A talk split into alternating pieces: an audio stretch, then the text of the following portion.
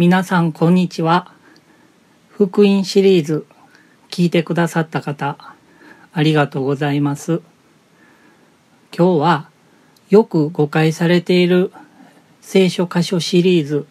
という新しいシリーズの第1回として配信させていただきたいと思います。聖書にはイエスは主ですという言葉が出てきますが、これは聖書的にどういうことを表しているかご存知でしょうか？このイエスは主ですという言葉は初代教会の信者たちの告白だったんだそうです。初代教会の信者というと最初はユダヤ人ばっかりだったんですけれどもユダヤ人たちはイエスは主ですというふうに告白したそうなんですね。例えば第一コリント12の3に載っているんですけれどもですからあなた方に次のことを教えておきます。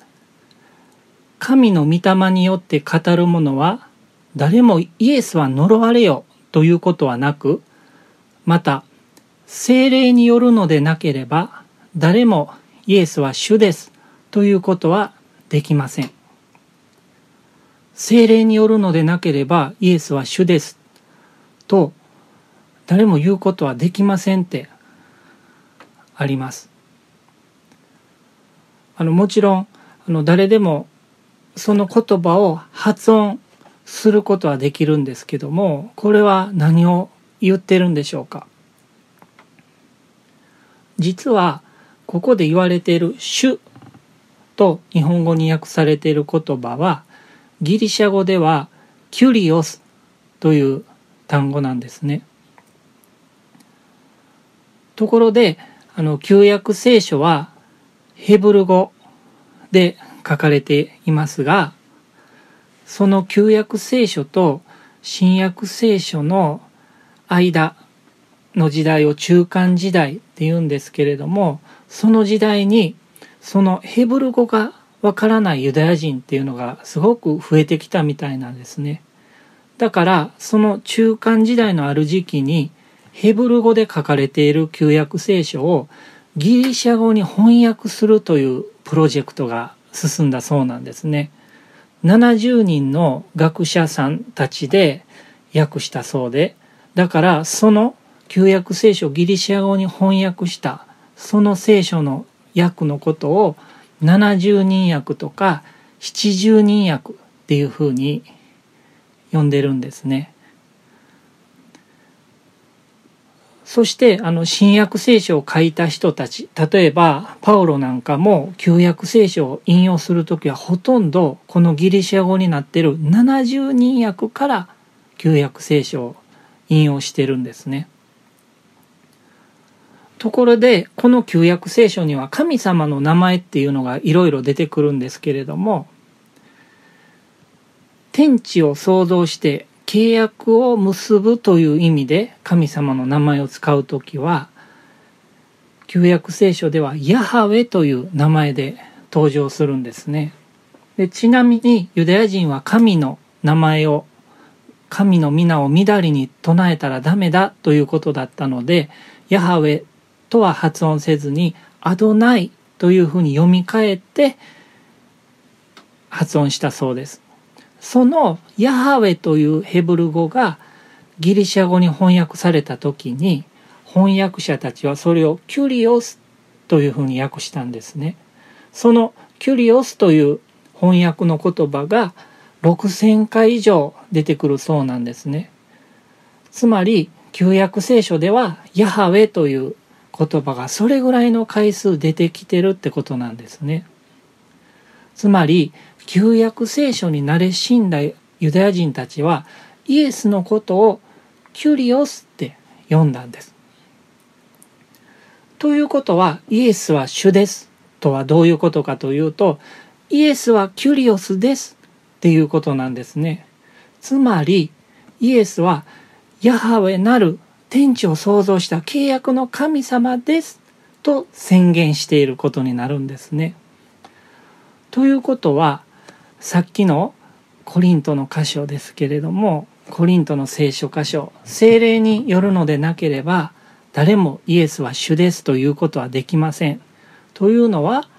精霊によるのでなければ誰もイエスはヤハウェなる神ですということはできませんということなんですね。つまり大工の息子であったあのイエスが救い主である旧約聖書のヤハウェなる神様なんだっていう信仰告白の宣言なんですね。だから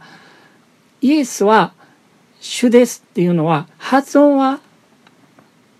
できるかもしれないけど信仰告白としては精霊によるのでなければ誰もできないという意味のことがパウロがコリントのあの聖書箇所を通して述べていることなんですね。ちなみに父なる神はヤハウェです。で子なるイエスもヤハウェです。で精霊もヤハウェなんですね。つまり三位一体の神自体がヤハウェなんですね。これが聖書の教えです。大工の息子として人として来られたイエスというお方がヤハウェなる神で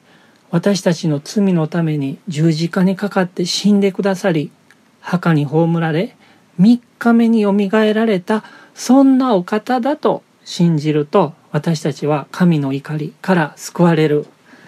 わけなんですがこのイエスは主ですという宣言はイエスをそのようなお方だと宣言しているということなんですね。ここでよくある誤解なんですけれどもこのイエスは主ですという聖書の言葉をイエスは私の人生の主人なんだずっとそんな風に解釈してしまってたんですけれども私たちの自分の人生の主導権これを誰かに明け渡すっていうそういう話じゃないんですね。私たちの人生は神様から与えられていて私たち自身が所有者なんです。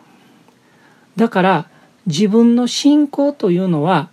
自分自身が所有者なんです。だから最後の判断や決断をどうするかそれを人に委ねてはならないんですね。いろんな人の指導っていうのはもちろんあった方がいいんですけれども最終的には自分自身で決断するんですね。自分自身が自分の信仰のオーナー所有者なんだということなんですね。だから福音を信じて救われても自分の人生の運転手は依然として自分自身なんですね。これはとても大事なことだと思います。神様は私たちのことを愛してくださっているので神様の言うことを何でも聞くロボットとしては私たちを設計されなかったんですね。信仰の選択を自分でする場合によって罪も選ぶことができるそんな自由意志を神様は与えてくださっているんですね。そしてそんな私たちを羊に例えると羊である私たちを命を捨ててまで守ってくださったのが良い羊飼いであるイエス様なんですね。だから救われた私たちはイエス様の所有物です。私たちの所有者はイエス様なんです。でもここで大事なのは勘違いしてならないのは私たちの所有者はイエス様であるけど私たちの人生の主導権がイエス様になったイエス様に渡ったということではないんですね。救われた後も私たちの自分の人生の主導権っていうのはイエス様から自由意志を与えられて委ねられてるんですね。私たちはその管理者なんです。つまり人生の運転手は常に自分自身なんですね。じゃあ、その良い羊飼いであるイエス様に私たちは羊として安全な水の場所、安全な青草の場所に案内してもらうにはどうしたらいいのかっていうのを考えてみたいんですけどもそのためには神様の言葉である聖書の正しい理解っていうのが礎になるんではないかなと僕は思っています。信仰っていうのは理解した聖書の言葉に対する私たちの応答なんですね。だから信仰が増えるにはどうしたらいいかというとまず正しく聖書を理解してそのストックを増やしていかないといけないんですね。そうしないとその聖書の言葉に対して応答できないので信仰っていうのは養われていかないんですね。そして正しく聖書を理解していたらその理解を通して精霊が語りかけてくださることができるんですね。だからその正しく理解した聖書が指し示す方向そして聖書の正しい理解を通して精霊が語りかけてくださる方向それが良い羊飼いであるイエス様が導いておられる私たちの人生の進むべき方向じゃないでしょうか。だから日々聖書を正しく理解して良い羊飼いであるイエス様に従っていくものでありたいと思っています。最後に祈りたいと思います。天の神様私たちは日々聖書を読むんですけれども聖書の理解の仕方や学習の方法がもし間違っていたらそれに気が付くことができて正しいやり方に方向転換することができますように助けてくださいそしてあなたが指し示してくださっている方向に日々歩んでいくことが